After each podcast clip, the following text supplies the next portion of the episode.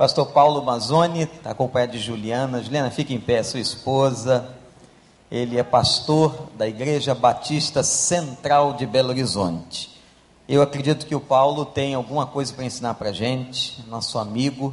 Mas a Igreja Central de Belo Horizonte hoje, irmãos, está com 1.100 células. Deus está fazendo uma obra linda na Igreja Central em Belo Horizonte, através da vida deste homem, um homem de Deus e eu queria que você pudesse agora abrir seu coração, ouvisse tudo aquilo que o Senhor tem a dizer a nós, seu povo. Paulo, muito obrigado por você estar aqui.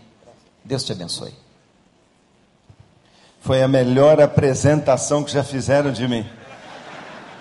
E aliás, não tem muito mais para falar do que o que disseram aqui, não, viu, irmãos? Mas é uma alegria estar com vocês, muito mesmo. Os irmãos não têm ideia, não é, do carinho, da, da alegria que nós temos de estar com esta igreja, com o pastor Wander, com a Amanda. São nossos amigos, nossos irmãos que a gente ama. Cama Forte, Paulo, tantos queridos aqui, não é? É uma honra estar com vocês. Somos tão bem recebidos aqui, tão honrados, tanto carinho, que a gente não merece mesmo. Alegria estar com a Ju, minha esposa. Completamos 30 anos de casados, não é? Temos duas filhas e tem sido uma, uma alegria, um amor uma bênção de Deus na minha vida. Mais ainda, não é?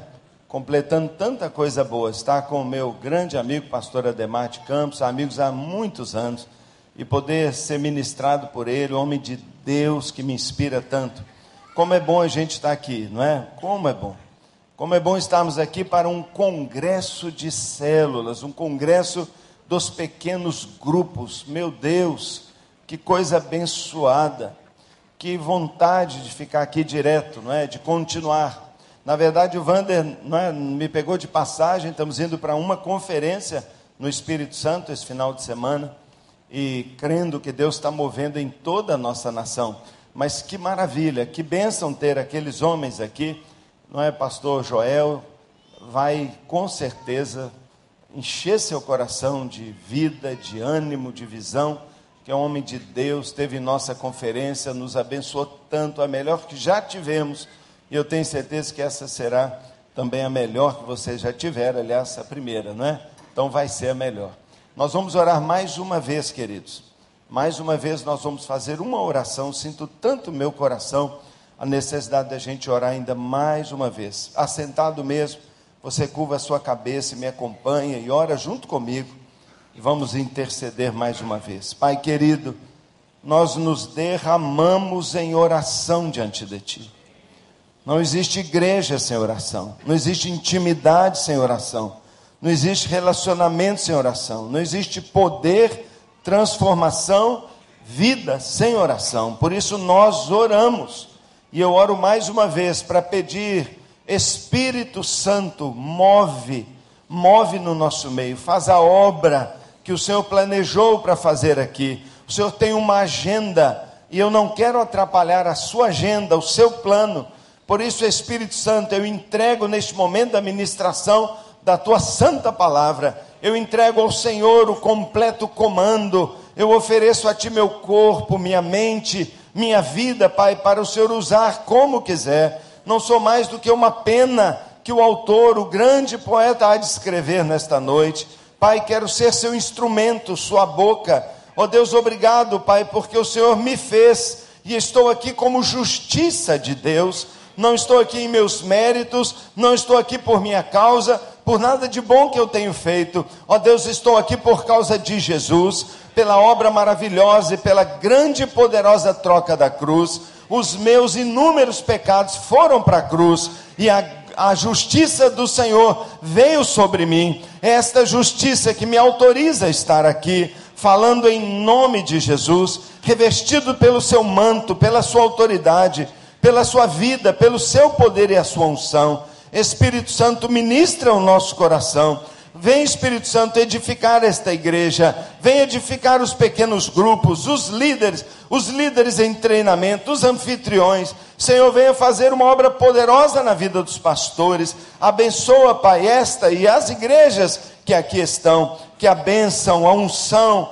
a, o poder e a voz de Deus se manifeste aqui neste lugar. Também nós oramos juntos pelo nosso país e pedimos, Deus abençoe a nossa nação abençoe as eleições que teremos. Senhor, nós cremos que o Senhor é Senhor desta nação, o Senhor é Deus soberano, ainda que uma onda de mal queira varrer nossa nação, o Senhor ri dela, porque o Senhor já tem a história na sua mão. Ó oh Deus, abençoa o nosso povo, escolhe os nossos dirigentes, coloca aqueles que o Senhor já preparou. Ó Deus, abençoa o teu povo, Pai, para votar e votar de maneira sábia. Livra-nos do mal, livra-nos da injustiça, da violência. Ó Deus, livra-nos da corrupção, da maldade, do desgoverno e abençoa nossa nação, Pai. Traz sobre o Brasil não só democracia, mas acima de tudo poderoso avivamento espiritual, salvação desta nação.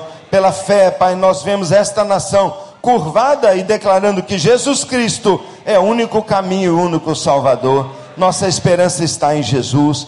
Nós pedimos a bênção, Pai, em nome de Cristo. Amém.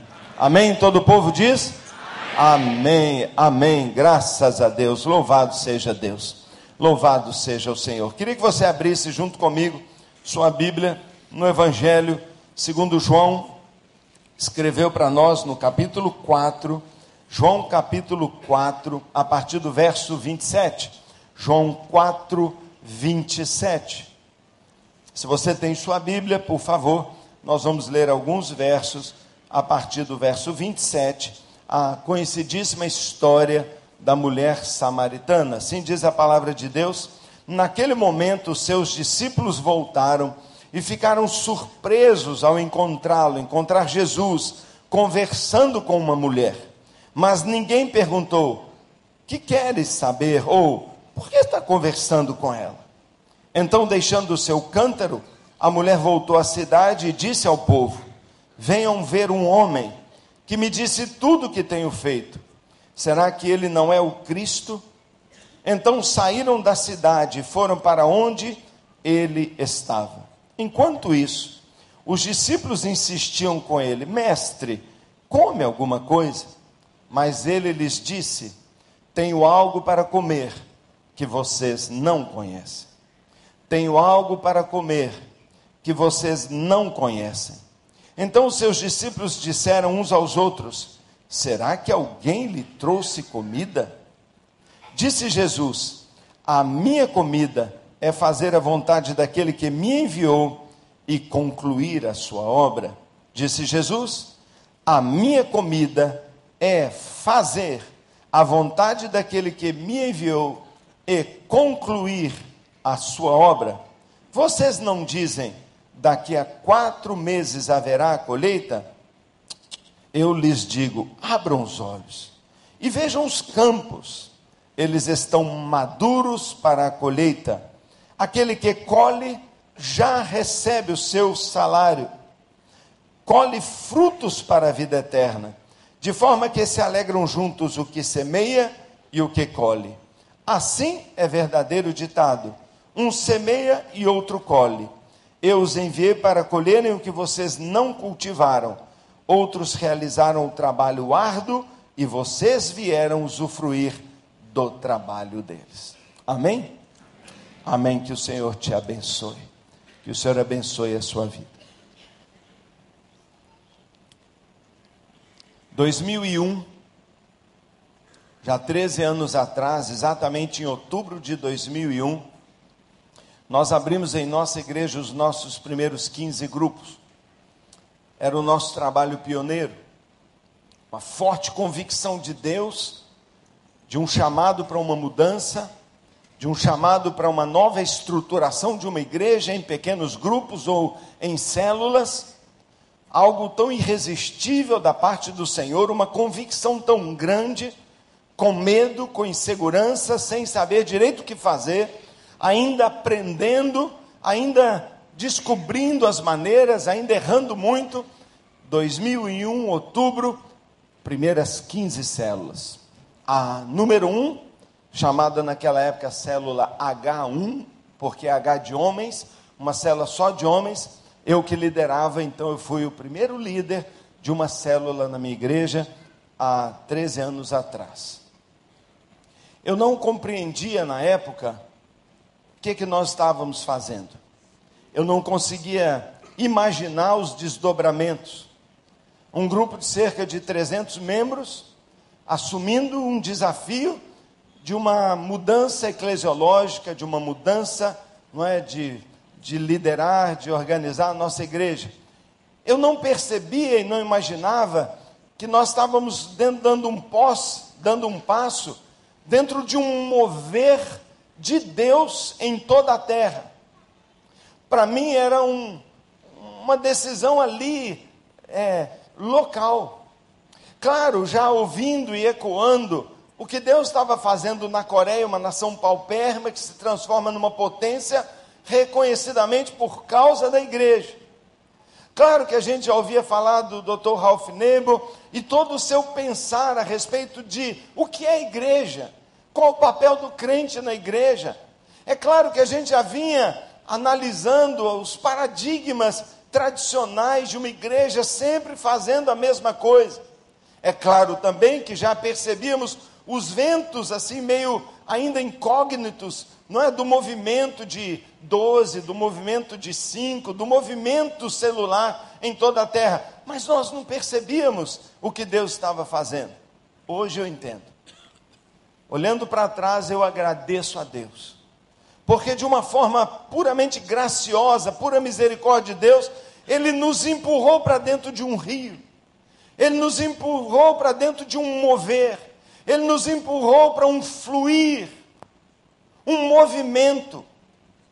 Meu querido irmão, esta conferência que hoje estamos abrindo não é uma conferência isolada, é mais uma linda, genuína expressão de um movimento de Deus em toda a terra.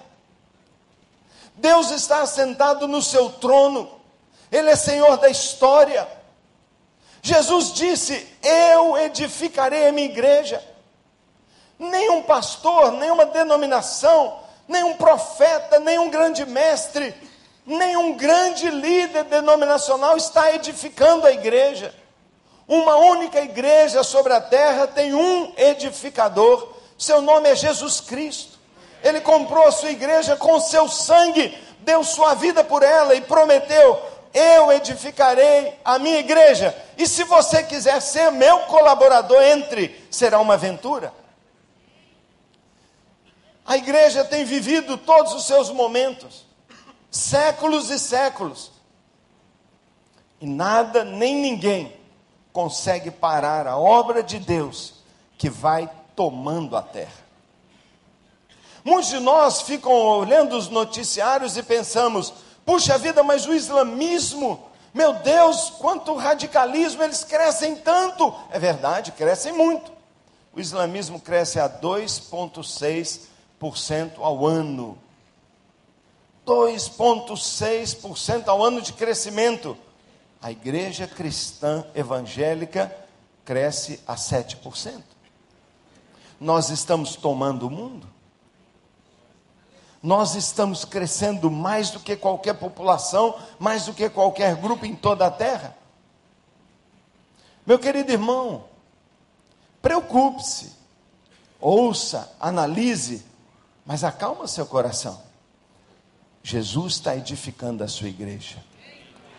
E ele, há algumas décadas, talvez duas ou três décadas, está soprando sobre a sua igreja em toda a terra de uma maneira clara.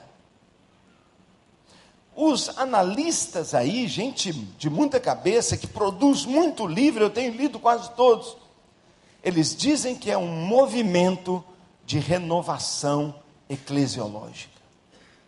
O que significa isso? Um movimento de Deus, um sopro do Espírito, que tem invadido toda a igreja, não importa a bandeira, e tem trazido para a igreja algumas marcas comuns.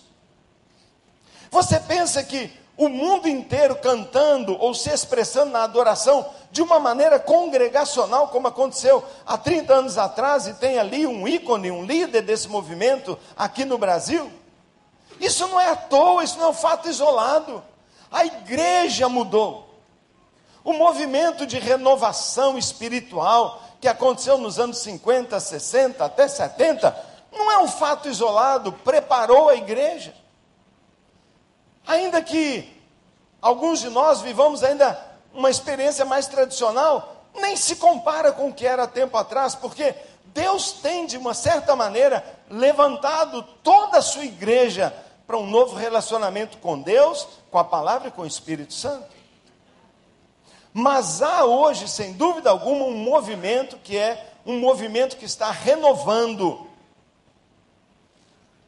e adequando e preparando a igreja para continuar a ser força transformadora, independente da onda de maldade ou das transformações que o nosso mundo lá fora está tá vivendo. A igreja está pronta, preparada e será, como sempre foi, a mão de Deus, a expressão de Deus, a revelação de Deus nessa terra, aqueles que demonstram o caminho da salvação. Nós estamos nos preparando. E isso que nós estamos vendo ali, chamados células ou pequenos grupos, é um daquilo que os especialistas dizem uma das cinco marcas predominantes nesse movimento de renovação da igreja. Estas marcas são, em toda a terra, em todas as igrejas, número um, sacerdócio universal do crente. Algo extraordinário tem acontecido. Nós, membros de igreja, não nos enxergamos mais como meros membros. O Espírito Santo tem colocado algo em nosso coração. Eu quero ser um líder o maior evento de liderança do mundo, com milhares de pessoas todo ano se preparando, o summit que vai acontecer aqui. O que que o summit tem como base? Não tem nada a ver com célula, mas está dizendo, todo crente é um líder. Que é liderar? Liderar é influenciar. Liderar é provocar. Liderar é não ficar assistindo, mas é servir e ser um agente de mudança. A igreja toda, não só os pastores, são agentes de mudança. Essa é uma marca desse movimento. Não tem jeito mais você ficar sentado num banco assistindo culto. O Espírito Santo te cutuca e diz: Levanta, eu quero te usar. E aquelas igrejas que não oferecerem oportunidade de ministério aos seus membros vão perdê-los, porque eles vão a outra igreja dizendo: Eu quero um lugar onde eu possa ser poderosamente usado por Deus, porque Deus tem colocado no coração do crente: Eu quero ser uma bênção. Sacerdote de todos os crentes. Segundo lugar, pequenos grupos. Pequenos grupos em toda a terra. Eu estava agora passando um tempo nos Estados Unidos, estava vendo o pastor Rick Warren.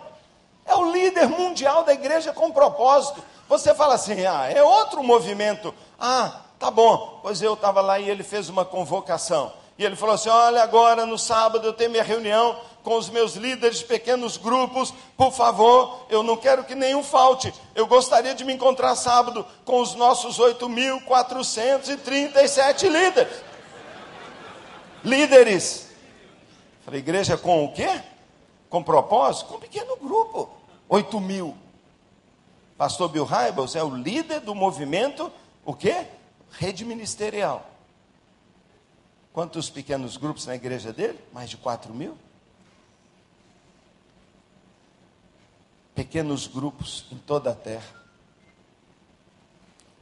Descentralização ministerial. Aquele negócio do pastor que faz tudo e tudo tem que depender dele, já era também.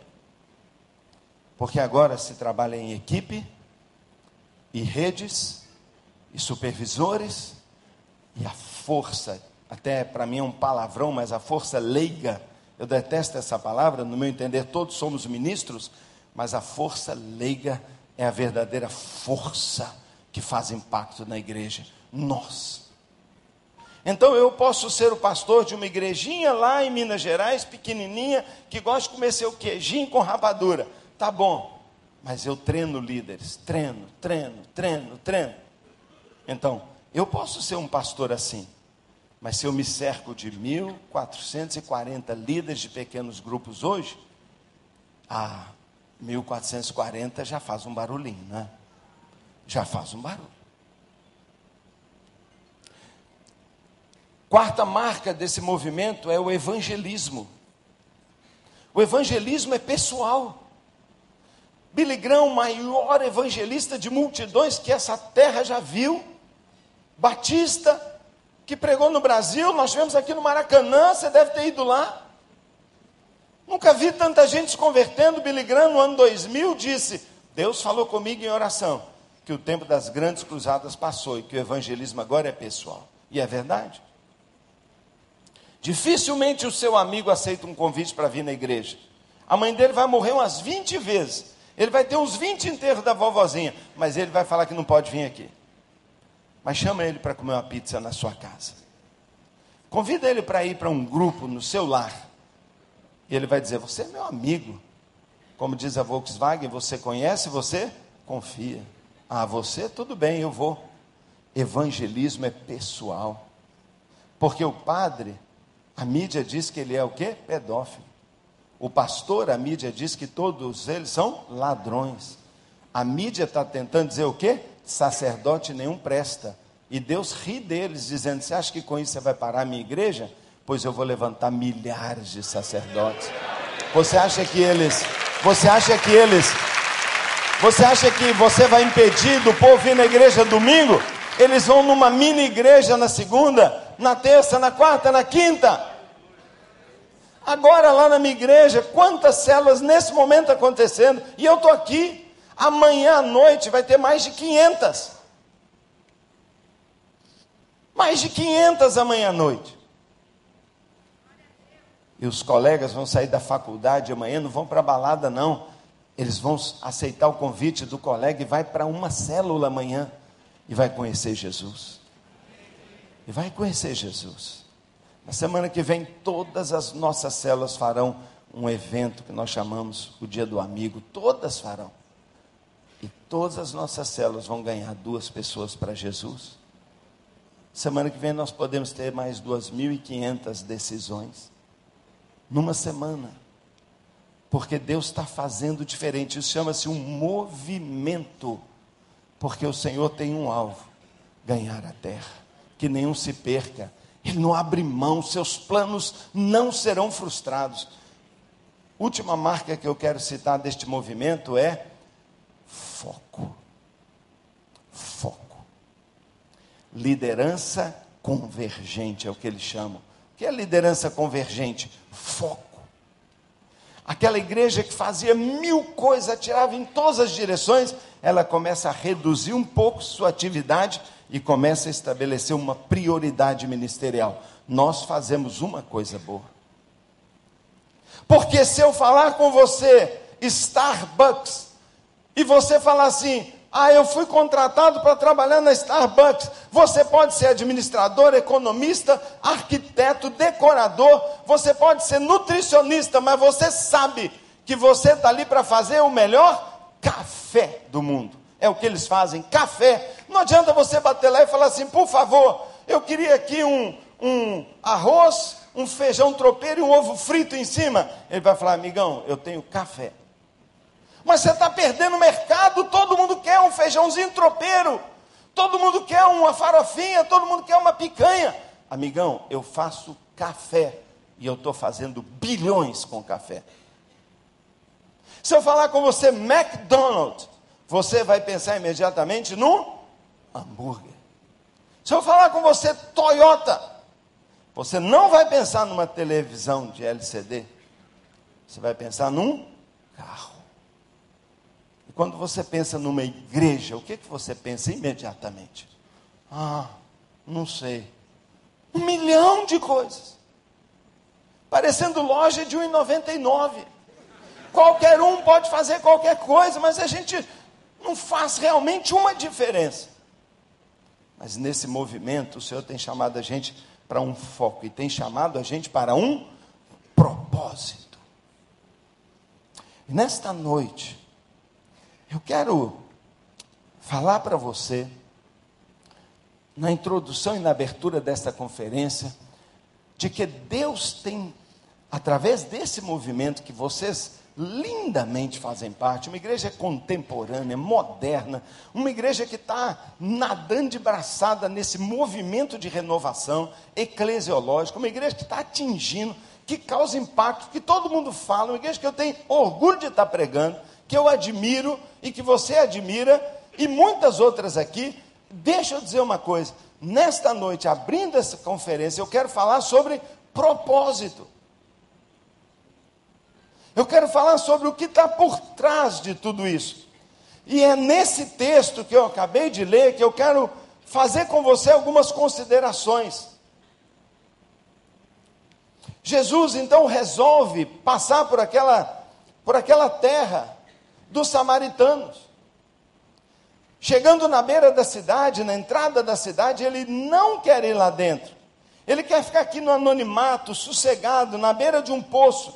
E ele diz assim para os seus discípulos: seus discípulos estão com ele em treinamento, seus discípulos estão andando com ele há um tempão, seus discípulos já viram milagres, já viram morto ressuscitar, seus, seus discípulos já viram tempestade acalmar, já viram pão se multiplicando, seus discípulos já ouviram o sermão da montanha, seus discípulos já ouviram as maiores palavras, as maiores mensagens, eles estão sendo formados para serem os doze apóstolos, os pilares do cristianismo, os seus discípulos. Jesus diz para eles assim: Olha, cara, vocês, eu vou ficar aqui e vocês vão lá na cidade, compram um lanche para nós, porque nós estamos em viagem. Você na viagem já parou para um lanche? Já parou ali no, no, no, alemão, não é? Ali em Petrópolis, para comer aquele pãozinho com linguiça ali, mostarda preta? Pois então Jesus falou: vai lá, naquele lugar bacana, pega um pãozinho, uma mortadela gostosa, compra duas cocas e traz um lanche,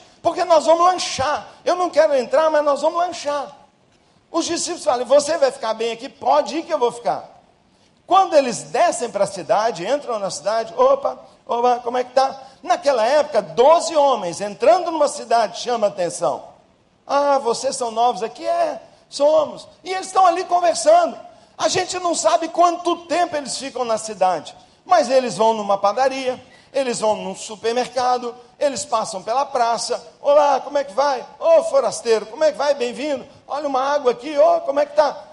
Eu não sei quanto tempo, mas parece que eles ficam um bom tempo lá na cidade.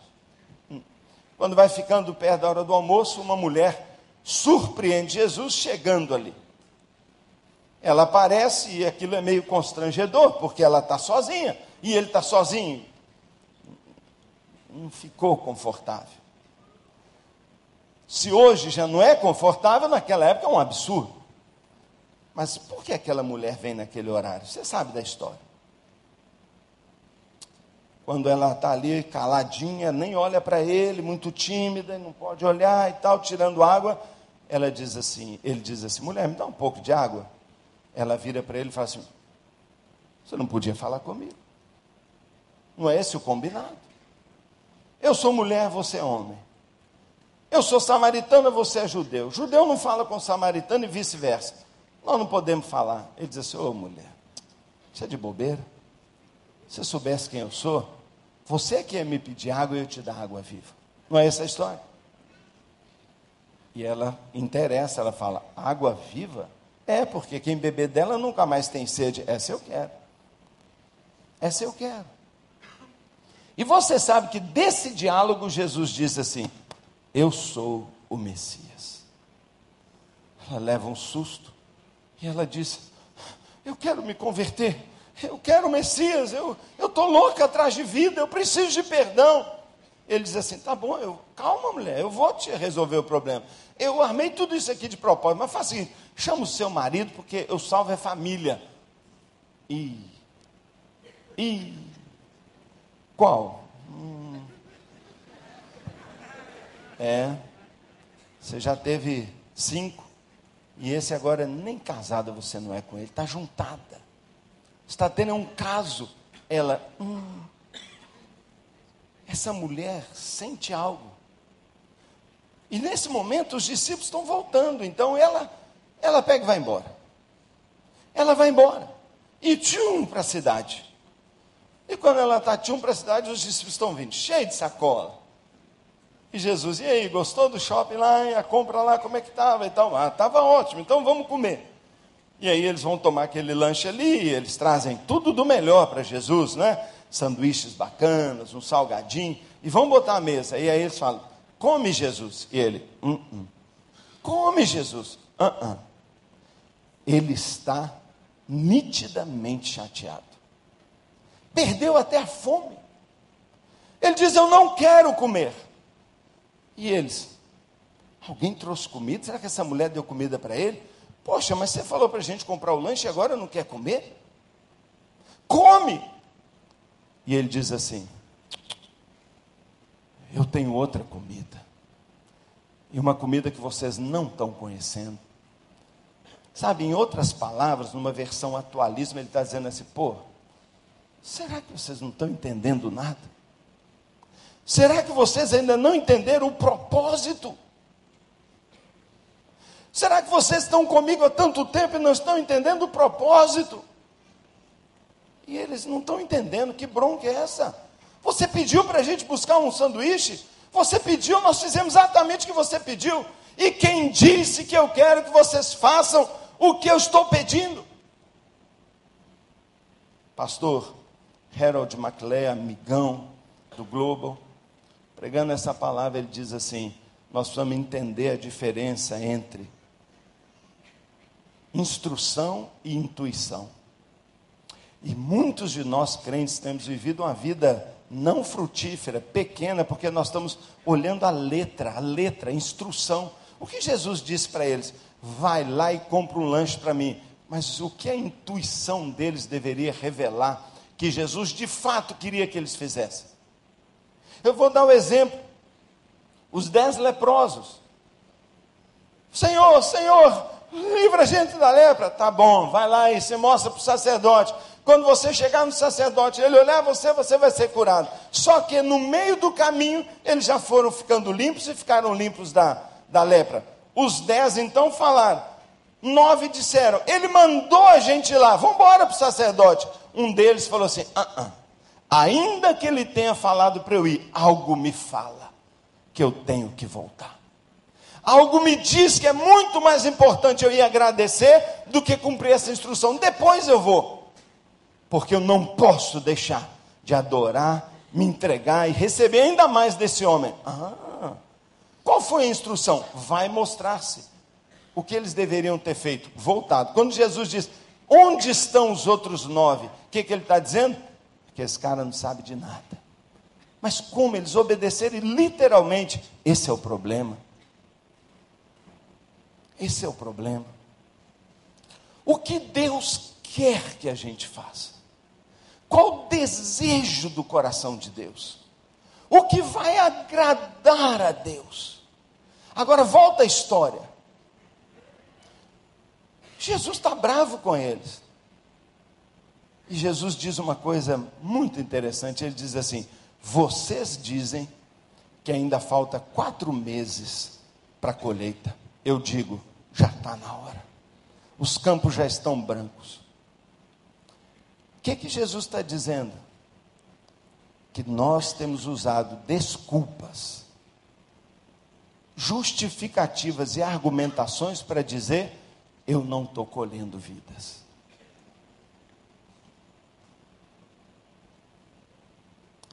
Mas aquela mulher teve um encontro com Jesus.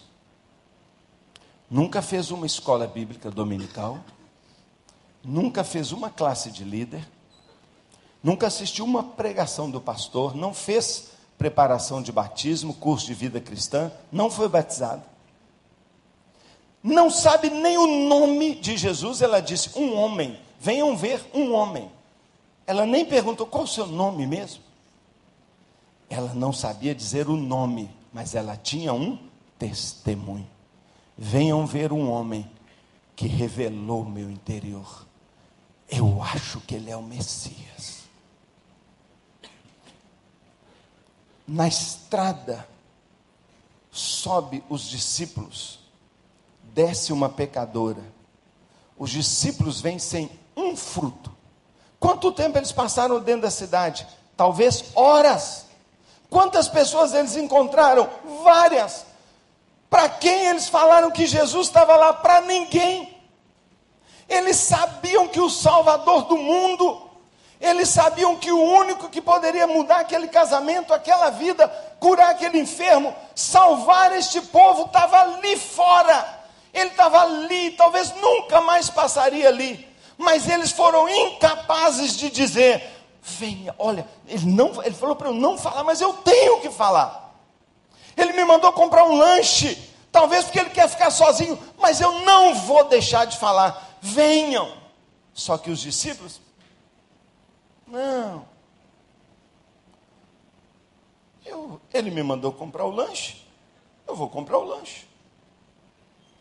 Não, não, não, não. Eu na igreja, eu sou o diácono. O que eu tenho que fazer é ser o diácono. Não, não, não, não, não, eu sou da recepção. Não, eu cuido das crianças, eu trabalho na área social. Não sou eu que tenho que falar. É o departamento de evangelismo. Meu Deus, isso aí, isso aí está precisando entrar no movimento de renovação urgente. Irmão, quem tem departamento de evangelismo na sua igreja, precisa levantar a mão? Não, não levanta a mão. Confessionário aqui não. Confessionário não. Mas quem tem departamento de evangelismo não pulou nessa onda nova. Por quê? Porque o evangelismo não é mais de departamento. É indo, é amigo, é colega, é toda hora, é comprando pão, é no supermercado. Era isso que Jesus queria. Mas eles não falaram e disseram: não está na hora. Era hora de comprar pão, é hora de arrumar o cabelo. Eu fui para o salão para arrumar o cabelo. Ó, meu cabelo está arrumado. Ó. Mas aquela mulher não é crente. Minha unha está linda. Ela não é crente. O cara ele botou gasolina no meu carro. Ele não é crente. Mas eu não fui pregar. Eu fui lavar meu carro. Os discípulos foram horas na cidade. Não fizeram nada. Aquela mulher desceu. Chegou lá embaixo e falou assim: Gente, tem uma pessoa lá. Tem uma pessoa lá que eu acho que é o Salvador do mundo. Com uma palavra. Talvez a pessoa menos recomendada. A pessoa que todo mundo, talvez na hora que ela chegar, fala, fecha a porta, põe marido para dentro que ela está chegando.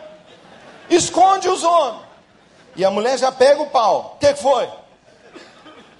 Pensa quem ela é. É a ladra de maridos. É ou não é? É a prostituta é a vadia. Ela não teve tempo de pedir perdão para ninguém. Ninguém soube que ela tinha tido um encontro com Jesus. É a mesma mulher, por fora não mudou nada, mas um testemunho saiu da sua boca. Uma, um testemunho que qualquer um, qualquer criança, o Gabriel sabe falar. Vem ver Jesus, ele está ali fora. Qualquer um pode falar isso. A mulher fez isso. E uma multidão seguiu a mulher. E uma cidade inteira foi salva. Eles disseram: agora nós cremos, não porque você nos falou, mas porque nós ouvimos e vimos e experimentamos.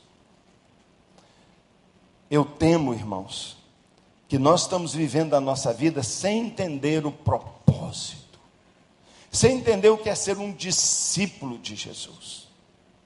Em Marcos capítulo 3, quando o Senhor define, ele diz: E ele escolheu doze, ele chamou doze para estarem com ele e para os enviar a pregar o Evangelho. Estar com ele e pregar o Evangelho. Nós temos que entender que nessa caminhada de discipulado existe um processo e um propósito. Estar com Ele não é o propósito, é o processo. Mas o propósito é, depois de estar comigo um tempo, agora vai de fruto. Quando três anos depois, Jesus fala: agora eu vou embora aqui, ó, eu vou subir, o Espírito Santo virá, e eu estou enviando vocês para irem e darem muito fruto. Nenhum discípulo falou assim: não, não, Senhor, eu não quero, não. Eu quero continuar com você. Olha, sabe, eu nem lembro mais do sermão da montanha. Pode falar ele de novo? Ó, vamos andar na água de novo? Vamos multiplicar mais uma vez pão? Ele fala assim: ó, você está de brincadeira? O que, que combinamos?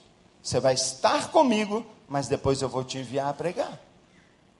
Por que a igreja do Senhor Jesus Cristo tem perdido, talvez tanto da sua eficácia? Porque vive no processo estando, aprendendo, estudando, escola bíblica um ano, dez anos, não forma nunca, não vira líder nunca, mas o movimento celular tira ele da escola e fala: agora pratique, pregue. E esse líder pega o seu grupinho e fala: nós três vamos abrir uma célula e vamos pregar. Por quê? Porque nós já ficamos. O pastor já nos treinou, nós temos nosso culto, nós temos nosso alimento, nosso casamento está sendo transformado, nós estamos celebrando a recuperação, nós estamos aprendendo a adorar, nós estamos aprendendo a Bíblia, nós estamos vivendo em comunhão e nós vamos pregar. E Jesus foi embora numa boa. E os dois falaram tchau, tchau, numa boa. E daí um tempo, sabe o que eles começaram a fazer? Pregar e virar o mundo de cabeça para baixo, porque era o combinado. Mas em algum momento as pessoas disseram: não, quem prega é o pastor, não, quem prega é o ministério tal. Quem prega é todo mundo e o movimento celular, o movimento dos pequenos grupos vem para nos trazer de volta à origem, onde nós entendemos processo e propósito. Eu tenho medo que a maioria dos discípulos do Senhor está como aqueles, não entendendo ainda que nós estamos aqui para pregar o Evangelho. Alguém uma vez falou comigo, mas pastor, naquela época era fácil, porque a mulher só teve que dizer assim: venham, venham, eu vou levar vocês onde Jesus está. E ela me fez essa pergunta, eu falei assim: ainda bem que tem mulher inteligente porque me fez essa pergunta. Por favor, me faz essa pergunta. Eu quero, nessa pregação, apenas te responder essa pergunta. Me faz essa pergunta, pastor: onde é o poço que Jesus está sentado e eu posso levar pessoas? Onde você vai levar? Se eles não vêm aqui dentro primeiro, depois vem. Mas eles vão primeiro onde? Jesus disse assim: oh, eu não vou estar mais no poço. Eu nem vou estar mais lá no, no, no monte das oliveiras.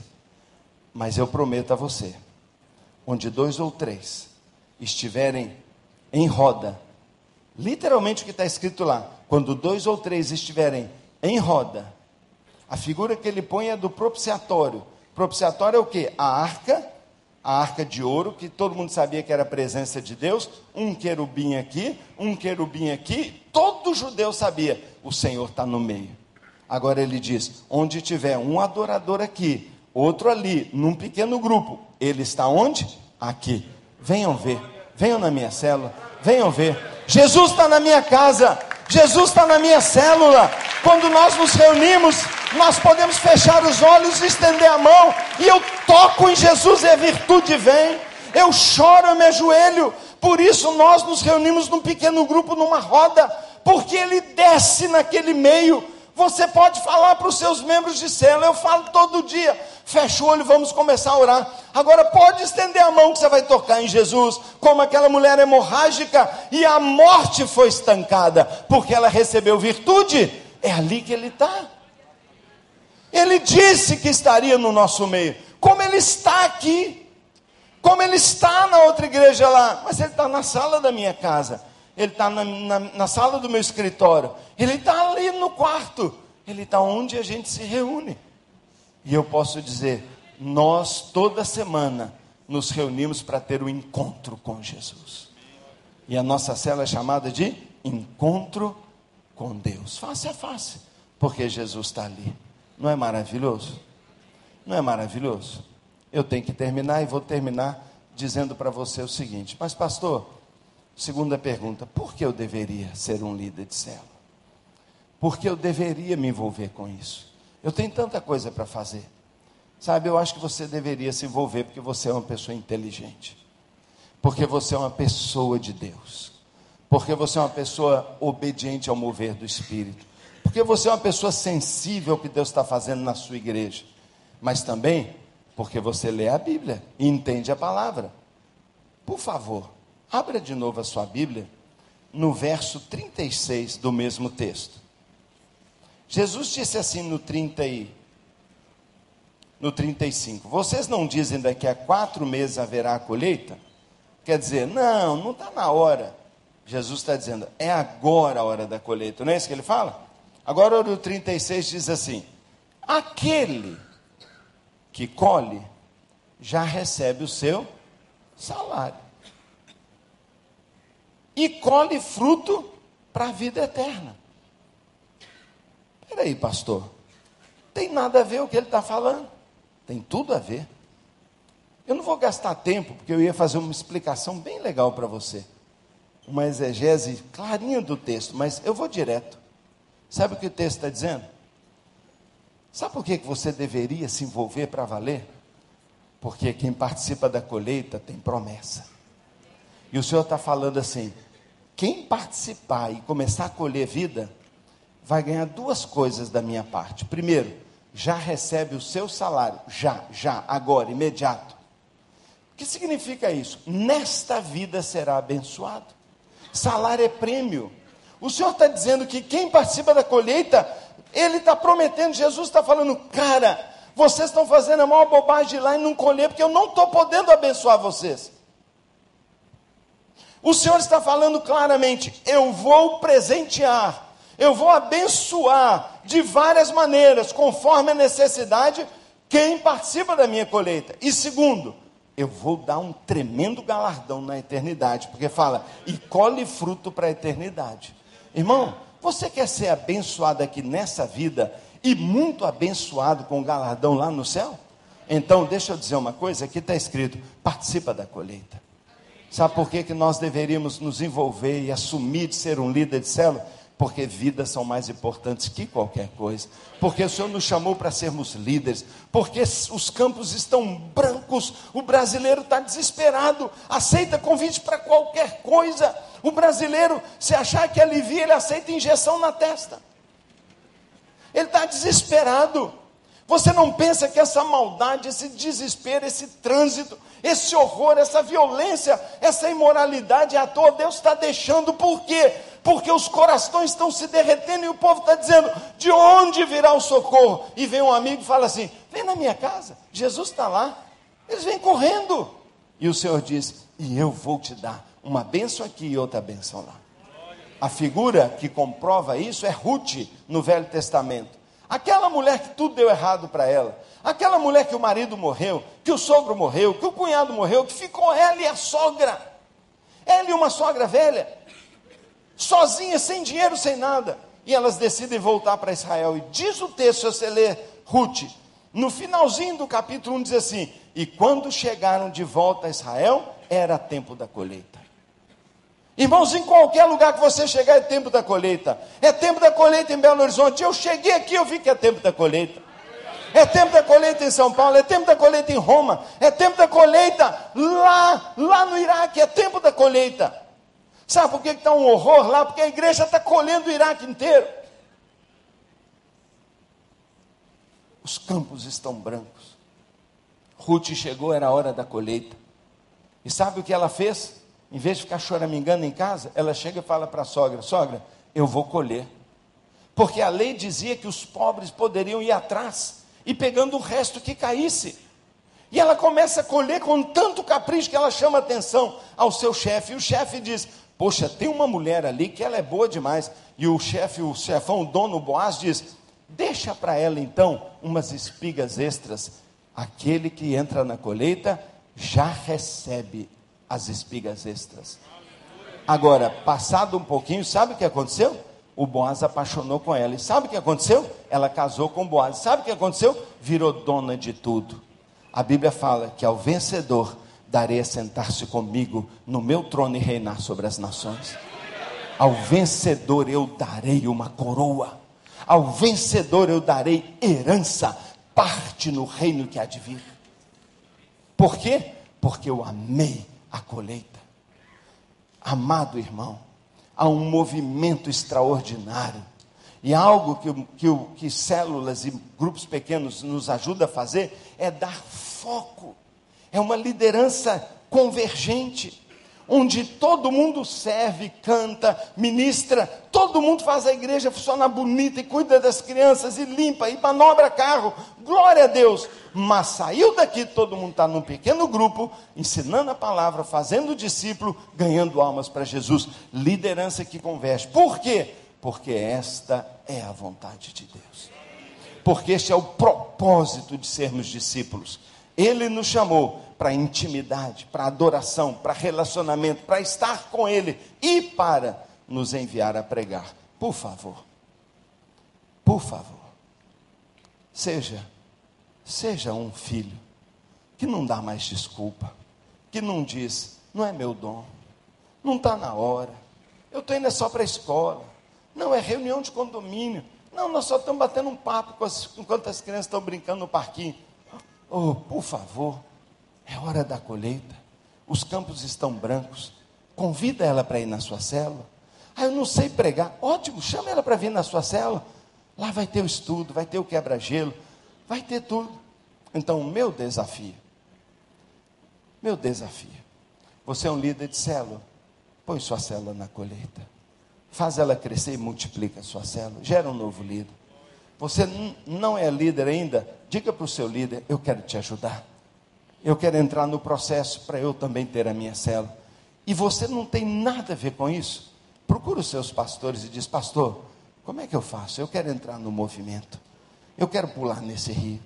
Eu quero ser parte. Eu quero experimentar isso porque eu amo as pessoas, porque eu quero ser usado por Deus e porque eu também sei que há uma recompensa para aqueles que assim trabalharem. Ô oh, igreja, nossa, vocês não têm ideia da alegria que eu tenho. O Wander falou, ô Paulo, vai lá abrir a conferência. Eu falei, é conferência de célula, é. Olha, eu vou. Tive um compromisso seríssimo hoje de manhã. Eu não podia faltar de jeito nenhum. Rebolei. Amanhã cedinho já saímos para um outro compromisso. Mas sabe por que eu venho aqui? Porque isso aqui é movimento de renovação eclesiológica. Isso aqui é o que há de mais sensacional que está acontecendo no reino. A mão do anjo está mexendo nessas águas aqui. Ó. E vocês podem preparar, porque é tempo de colheita. Os campos estão brancos. E Deus vai dar multiplicação sobre multiplicação mil, dois mil, três mil células não é nada. Nós somos 1.440 hoje em Belo Horizonte. Nosso alvo são 5 mil células agora em 2017. Hoje somos 1.440 em Belo Horizonte e 35 mil no Brasil. Nosso alvo em 2017 são 100 mil células no Brasil. E, e nós sabemos que muito mais Deus vai fazer através de vocês. Vamos ficar de pé e vamos fazer uma oração. Vamos fazer uma oração. Eu gostaria, se o pastor me permite, de saber quantos líderes de pequenos grupos nós temos aqui. Quem é líder de pequeno grupo e está aqui hoje, lidera um pequeno grupo? Amado, eu sei que vai dar confusão, mas você se importaria de sair do seu lugar, vir rapidinho aqui na frente? Eu quero honrar você, identificar você e orar por você. Sai líder de pequeno grupo, vem aqui, porque nós queremos orar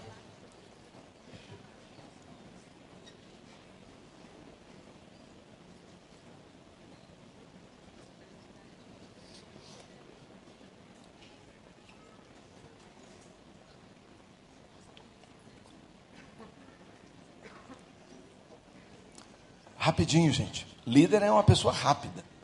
O líder, é, ele aproveita o tempo, ele não vem nesse espaço de tartaruga, não. Vamos, gente, aperta aqui, ó. Pode chegar, aperta aqui. Aperta aqui. Vem cá, pastor, por favor, sobe aqui. Nós vamos orar. Nós vamos orar por esses líderes, mas deixa eu dizer aqui. Eu e o pastor estamos vendo aqui, a gente consegue ver. Eu estou vendo aqui. Sabe o que nossos olhos aqui mostram? O pastor confirma para mim, olha aqui. Nós estamos olhando aqui. Engraçado. Ou tem uma coisa errada, ou é a luz, ou não sei o que é, ou meu olho está me traindo. Porque eu estou vendo todos aqui como líderes. Eu estou vendo todos. Eu estou vendo o líder aí, ó. Todos são líderes.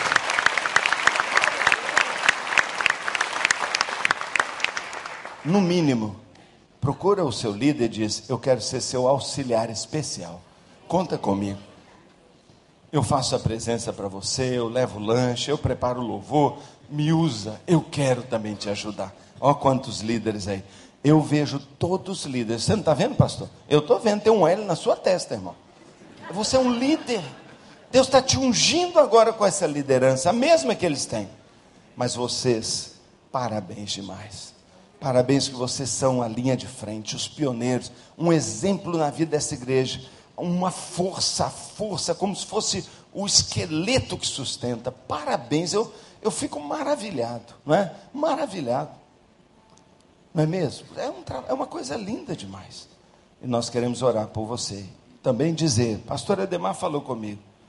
Ele falou assim: Nós temos começado a cela com uma pessoa que chama só mais um e começa uma dupla, a começar uma dupla de oração. E depois chama outro amigo, outro amigo, outro amigo.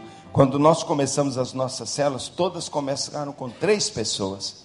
Três irmãos da igreja que ficaram orando, orando. Depois, num dia, todo mundo levou um convidado, virou seis. Mais um tempo, cada um levou mais outro, virou, virou doze e virou células. Pronto.